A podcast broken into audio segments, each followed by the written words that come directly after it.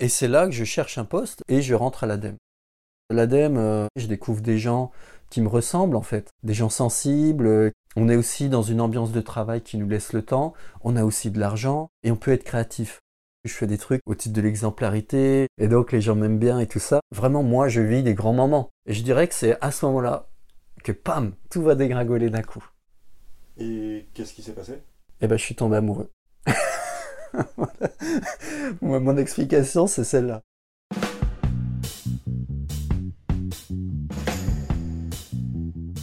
Bienvenue dans TAF Punk, épisode 6, Travail et écologie, déserter les métiers de l'environnement à 40 ans. Fonctionnaire d'État rattaché au ministère de l'Environnement, Antoine a participé à mettre en œuvre les politiques écologiques et énergétiques en France.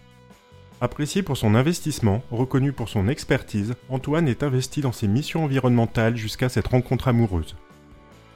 Cette rencontre, et plus précisément une phrase, vont changer le destin d'Antoine, au point de l'amener à ne plus croire en rien, ni en lui-même, ni au système, au point d'être arrêté pendant plusieurs années par son médecin, de faire le choix d'une décroissance choisie et de vivre dans une cabane, sans eau ni électricité. L'amour, Antoine a voulu aussi en parler dans son projet fou, partir d'Angers pour rejoindre le Forum économique de Davos en 23 marathons d'affilée, aller à la rencontre d'inconnus et réaliser un documentaire intitulé Et si on parlait d'amour? Rencontre avec Antoine. Je m'appelle euh, Antoine Vernier, j'ai 46 ans déjà. Je fais pas mal de sport, euh, en tout cas je cours beaucoup. J'ai deux enfants, on vit sur un terrain sans eau, sans électricité. Je suis toujours fonctionnaire d'État euh, auprès du ministère de, l'Environnement. J'ai été une formation de sociologue. Mon père euh, était conducteur de, train. Ma mère, euh, elle vient d'un milieu enfin, agricole, très pauvre. Et ensuite, elle servait les repas dans les cantines. Donc je suis un fonctionnaire, je dirais. Voilà.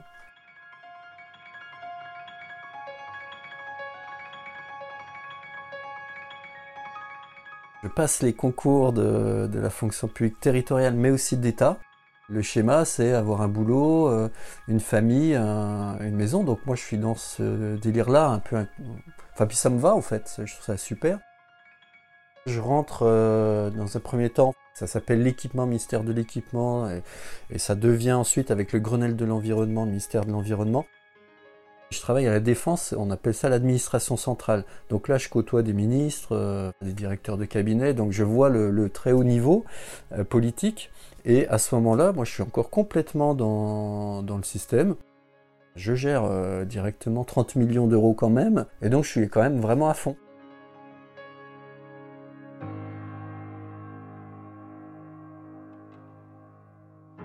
Après, je bascule. On décide de quitter la région parisienne pour un projet familial, en gros, d'acheter une maison. Euh, on va donc à Angers. On trouve le cadre de vie euh, intéressant. Et après, on va avoir des enfants. Vraiment un parcours très classique. Et c'est là que je cherche un poste et je rentre à l'ADEME. Concrètement, moi, j'y rentre pour m'occuper des déchets d'entreprise.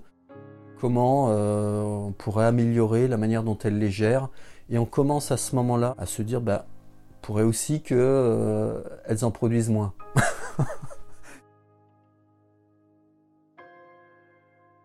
L'ADEME, euh, moi je suis content, euh, c'est 200 salariés, je découvre des gens qui me ressemblent en fait, des gens sensibles, on est aussi dans une ambiance de travail qui nous laisse le temps, on a aussi de l'argent et on peut être créatif. Je découvre comme une famille, hein, pour dire les choses.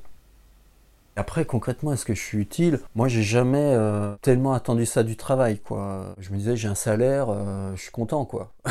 pardon de, parler comme ça.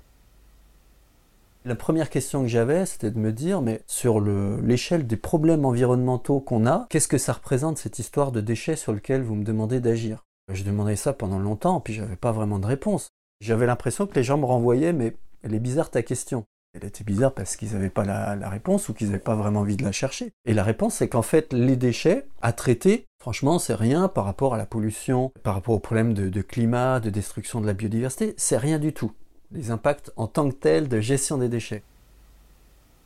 Au fur et à mesure, je vais devenir expert euh, du gaspillage alimentaire. Et j'amène euh, un truc euh, un peu précis, ma petite pierre. Hein. Si on fait un calcul de coin de table, ce qu'on jette, ça coûte 10 milliards et c'est euh, tant de repas. Je donne des chiffres très concrets qui permettent à la communication et aux politiques de pouvoir dire des choses euh, un peu porteuses. On fait une étude qui est après reprise par tous les médias. Et à ce moment-là, je suis au top du top euh, à l'ADEME. Je fais des trucs au titre de l'exemplarité. Je, commence aussi à faire une course qui est connue à l'ADEME, où il, se trouve que je remporte. Et donc les gens m'aiment bien et tout ça. Donc vraiment, moi, je vis des grands moments. Et je dirais que c'est à ce moment-là que, pam, tout va dégringoler d'un coup. Et qu'est-ce qui s'est passé? Eh ben, je suis tombé amoureux. Mon explication, c'est celle-là. Cette personne m'a montré euh, une partie de moi que j'avais jamais vraiment vue en fait. Elle a eu cette phrase euh, de me dire, avant même qu'on s'aime euh, vraiment, de dire mais Antoine, on, on, peut t'aimer pour qui tu es. Et en fait, ça m'a fait un choc parce que j'avais jamais pensé à ça c'est comme si elle vient toucher l'armure, quoi. C'est-à-dire euh, notre nature profonde, qui nous sommes. Et ça, c'est protégé par ce qu'on appelle aujourd'hui l'ego, c'est-à-dire un système de défense qui nous permet de vivre dans ce monde où on est en, relation avec les autres. Je comprends que quelque part, beaucoup des choses que je fais sont là pour essayer d'être aimé, parce que j'ai pas confiance dans euh, ce que je suis au fond. J'agissais plutôt avec mon mental avant, plutôt avec ma volonté, avec une volonté extrême, avec beaucoup de réflexion, mais qui était coupée de, de ce que je pouvais ressentir au plus profond de moi. Et là, il y a eu, euh, en quelque sorte, l'âme a pris un peu le dessus. Et euh, à ce moment-là, il y a des choses qui devenaient inacceptables pour moi. Et les sécurités, elles ne comptaient plus suffisamment par rapport à ce que mon âme avait besoin d'exprimer.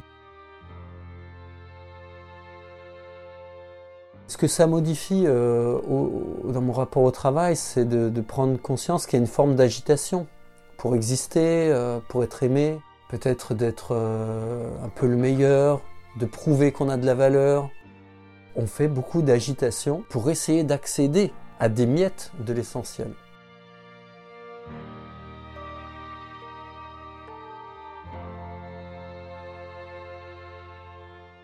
L'événement aussi concret qui, a l'a vraiment conduit euh, au fait que mon corps, des larmes sortent de moi, mon, corps ne m'appartient plus à ce moment-là et c'est ça qui fait que je vais voir le médecin.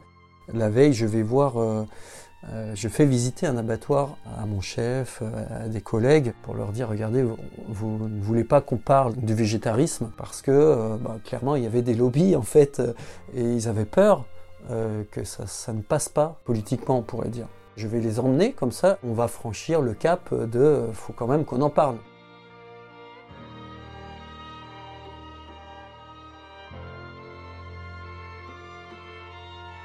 Je vois des hommes qui tranchent euh, des gorges euh, d'animaux qui nous regardent, qui sont vivants, qui sont conscients, qui souffrent. Ils font ça 600 fois dans la même journée. Je ressens les odeurs, je ressens ce que chaque personne qui consomme cette viande-là nie, nie de ce que nous faisons aux vivants. Et là, le, voir, c'est je prends une déflagration du réel, comme on se fait recouvrir euh, d'un tsunami. Et eh ben, c'est ça qui fait qu'après, je n'ai plus pu euh, rester dans le travail. C'est l'odeur, euh, voilà, qui reste. C'est ce sang. On est obligé de recourir à la poésie pour moi, pour parler de ça. C'est curieux de la poésie dans un abattoir. C'est le regard du monsieur là, qui est roumain, qui a la machine pneumatique pour découper euh, le corps, et qui nous regarde, nous là, qui venons euh, avec euh, l'arrogance de, vouloir dire à la France entière comment il faut vivre pour respecter la vie, et eh bien ce monsieur là, qui, nous regarde droit dans les yeux, il nous dit vas-y, prends la machine, toi qui sais mieux. C'est la phrase de Paul McCartney qui dit si les, abattoirs avaient des vitres, alors tout le monde serait végétarien.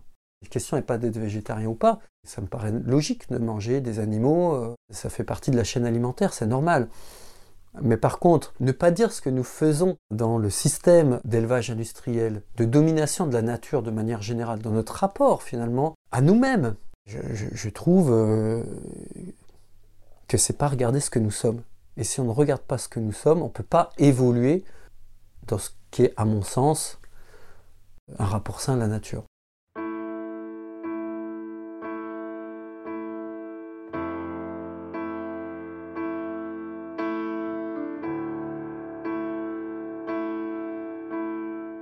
l'État m'envoie vers un, psychiatre expert qui dit euh, voilà, est-ce que c'est ok qu'il est en arrêt maladie? Je tombe sur un psychiatre qui comprend parfaitement ce que je raconte sur l'État. Lui, il voit constamment, il a cette pire en pire, des gens qui pètent les plombs partout. Ce psychiatre, il me dit, mais en fait, le système, il fait en sorte que vous vous culpabilisiez. Mais il y a des règles. Quand vous êtes victime, vous avez des droits. Et c'est parce que vous prenez vos droits que vous allez réussir à bouger le système. Moi, j'étais dans l'idée, essayons de rester dans le système pour le hacker. Mais pour moi, il y a eu un moment où, de mon point de vue, on est dans un rouleau compresseur ou dont on ne peut pas se rendre compte de sa puissance. Mais il y a un moment, euh, on est pris dans quelque chose de beaucoup plus complexe qui, moi, je me suis dit, je dois être à l'extérieur et ce truc-là, il va mourir de lui-même. C'est mon point de vue. Le système conduit à mourir de lui-même euh, parce qu'il n'a aucun sens, simplement. Un système qui va utiliser euh, infiniment des ressources, lui-même constate qu'il est en train de les épuiser, qui passe son temps à exploiter euh, les gens, le vivant. On voit bien qu'il y a une limite. Le système, il le voit bien. Il donne un peu le change. Quand il voit que c'est trop, il réouvre un peu la vanne. Donc il ment, il dit, euh, comme on dit aux enfants, on est bientôt arrivé. il les fait tenir. Le système, il repose sur des personnes qui tiennent à leurs privilèges parce que c'est des gens qui sont très en insécurité en fait ont très peur de perdre ce qu'ils ont mis tant de temps euh, à, faire. C'est cet ensemble-là qui fait qu'à un moment ça s'arrête.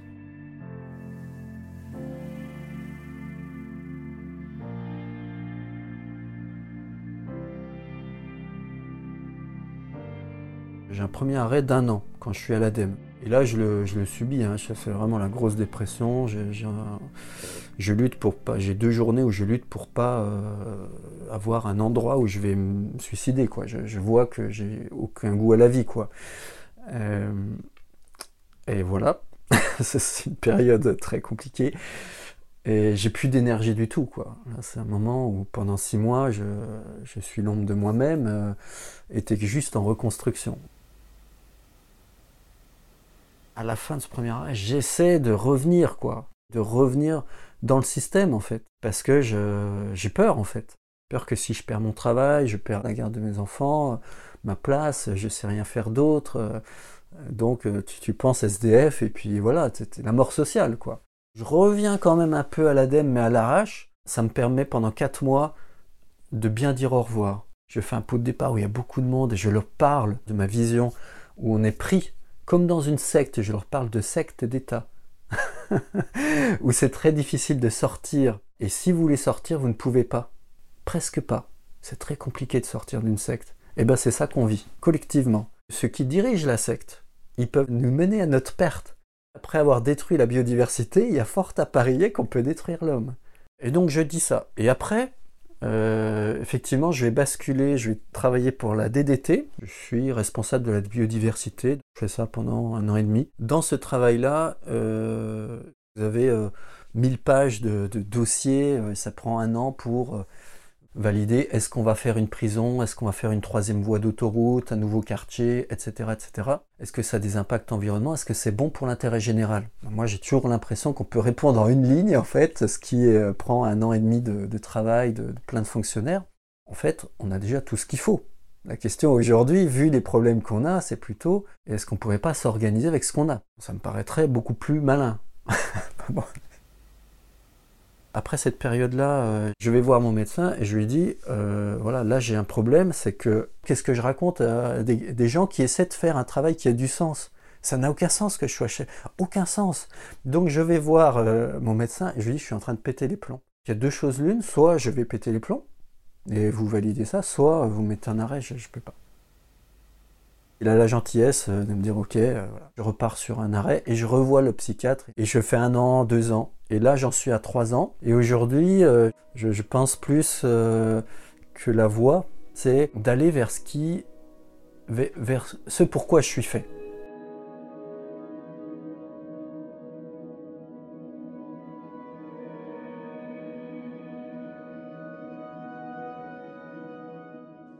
Le terrain, si on doit le visualiser, euh, Donc ça fait 4 ans que j'y suis. C'est euh, une zone de biodiversité, hein, c'est une zone protégée le long de la Loire. Il y a la rivière, autour il y a beaucoup d'arbres. Le terrain fait 3700 mètres carrés. J'ai monté une cabane dessus et j'ai mis à côté euh, une caravane à 500 euros. Et puis on a monté une deuxième cabane sur pilotis. En fait c'est une petite cabane en bois de 17 mètres carrés.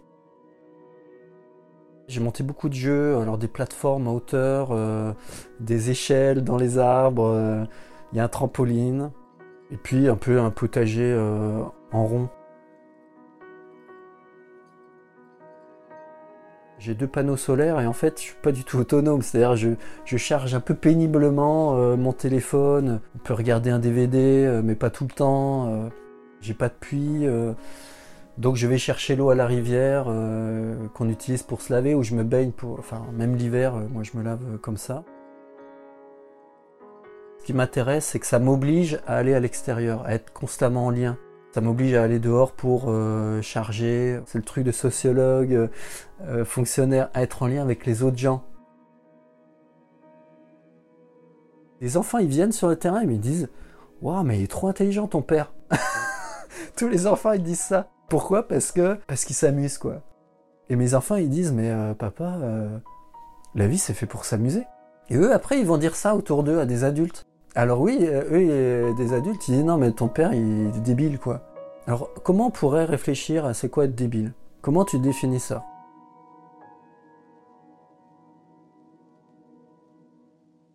Ça devient plus confortable euh, parce que ça fait c'est le quatrième hiver euh, et puis on a compris comment ça fonctionne. Nous on se lève, il fait 11 degrés, on dit waouh il fait hyper chaud. C'est en dessous de 6, ce qui arrive les matins, voilà. Mais j'ai amélioré parce que avant, on n'avait qu'un poêle tout pourri, j'ai un meilleur poêle, enfin, euh, j'ai un truc maintenant à gaz euh, qui consomme très peu. donc, euh, on se donne plus de confort et c'est beaucoup plus acceptable. J'ai même plus de voiture. Et eh ben, je pars avec ma fille, on est sous la pluie, on est en retard, on se met à courir. Bah, du coup, on a quand même un corps qui est hyper fort. Et ça, c'est quand même génial. Bien sûr, j'ai la tentation des fois de me dire, mais pourquoi je ne me donne pas le même truc que les autres, quoi? Pourquoi je fais ça quoi? J'ai eu l'occasion qu'on m'a prêté un appartement une semaine, puis en fait, euh, ça me va pas du tout quoi. J'adore euh, prendre une douche chaude, euh, j'adore être dans le luxe, clairement, hein. mais ça va cinq minutes quoi. j'ai comme besoin de, toucher quelque chose qu'à l'intérieur de moi, et ça, c'est un peu le, le silence, sentir la vie quoi. Quand tu as des ampoules aux pieds, par exemple, et que tu cours pendant 100 km, cette douleur-là, elle fait que tu sais que tu es vivant, quoi. Euh, elle fait que tu vas aller chercher des ressources à l'intérieur de toi. Euh, ben, je pense qu'il y a quelque chose en moi qui a constamment besoin euh, de, revenir à cette rugosité qui, fait toucher la vie. C'est ma manière de vivre, je ne sais pas mieux expliquer.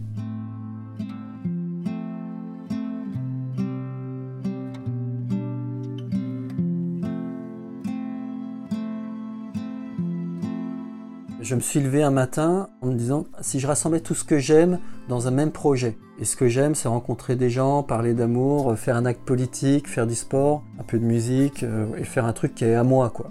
Ça a donné ce projet qui était de partir de là où je vis pour partir euh, jusqu'à Davos, qui est le Forum économique mondial, le projet, c'était de faire un marathon par jour pour y aller et d'interviewer des gens en leur posant des questions. Qu'est-ce que l'amour pour vous? En quoi il change votre vie? Et comment vous faites? Voilà. Et donc de remettre cette question de l'amour au cœur du sujet. Pourquoi ça te parle ce projet?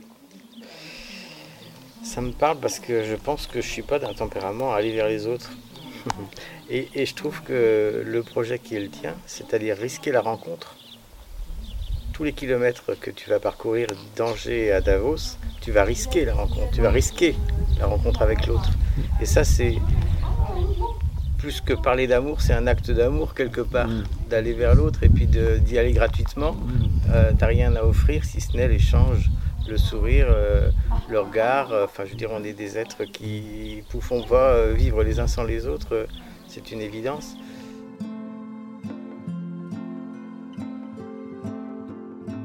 Ce mot qu'on n'ose même plus dire, qui pourtant traversait toutes les civilisations, Je me disais, ça serait intéressant de juste dire, et si on parlait d'amour, qui était le sujet du documentaire Et ça a marché incroyablement. Si tu poses cette question, et si on parlait d'amour ah, Bah là, waouh, tu dis, j'ai passé une bonne journée.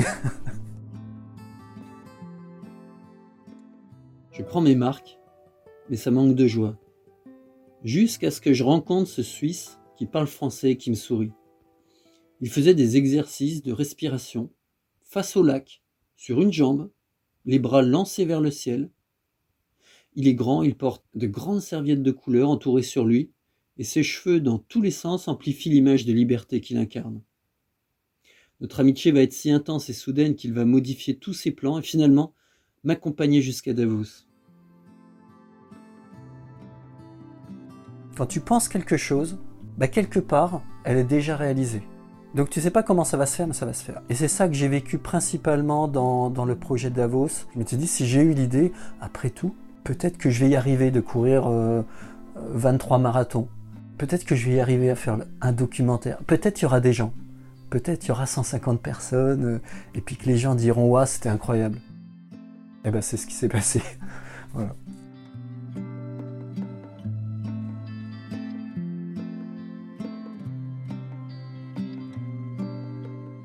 j'ai reçu euh, l'Ordre national du mérite. En fait, un copain a écrit au ministère euh, pour dire ce que je faisais. Il se trouve que c'est passé les différentes étapes et j'ai reçu donc l'Ordre national du mérite. Quand j'ai su, mais c'était deux ans avant, ça me parlait pas. Je trouvais que les gens méritants étaient plutôt le petit paysan, la mère de famille, même l'enfant. Mes enfants, ma mère, il se trouve ça leur parle. Être reconnu par l'institution, moi ça me parlait pas du tout. Je trouve que je fais des choses bien plus, dont je suis bien plus fier en faisant un film, euh, en parlant d'amour, euh, alors que là, euh, on va pas forcément me décorer pour ça, ou en passant du temps avec mes enfants. Que là, je me trouve courageux, mais n'empêche que ça parle à des gens. Voilà, c'est comme ça. Tu passes à TF1, euh, moi, je trouve que voilà, ça peut peut-être se trahir. Certains vont dire ça. Ben, n'empêche que ma mère, elle fait waouh, mon fils, euh, il est passé à TF1. Et ça la rend fière. Et peut-être que elle, ça l'aide à prendre sa place. Et pareil pour mes enfants. Et ben ça, ça compte. Donc moi, je crache pas dessus.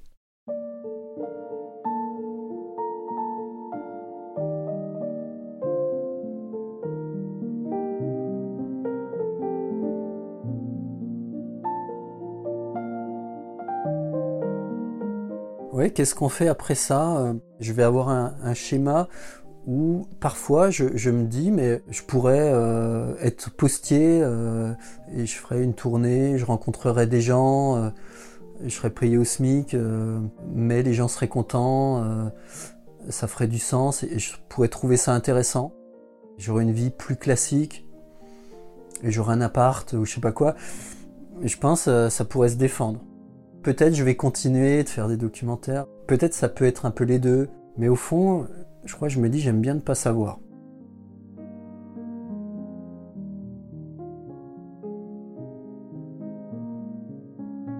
J'essaie de me mettre à l'écoute quoi, de, de ce pourquoi j'ai l'impression d'être fait euh, et vers quoi la vie m'emmène. quoi. Euh, et de l'accepter, euh, c'est très c'est une vie quoi d'apprendre à vivre voilà, voilà ça te fait euh, ça me rend triste parfois euh, hier j'ai rien fait euh, je me disais c'est pas comme je veux puis puis le lendemain waouh j'ai dit c'est incroyable. J'ai des élans. Je tâtonne comme tout le monde quoi. J'essaie d'accepter mes tâtonnements voilà.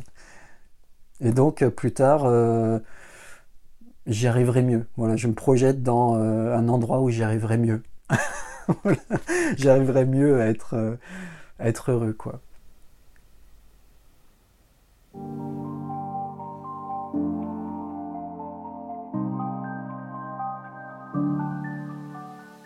Si vous avez aimé cet épisode, n'hésitez pas à liker ou à laisser un commentaire. Vous pouvez également partager TAFPunk via vos réseaux sociaux habituels ou faire un don. Une cagnotte a été lancée sur Tipeee. Vous trouverez le lien sur la page Facebook de TAFPunk, l'adresse mail pour me contacter, ainsi que plus de contenu à propos de cet épisode.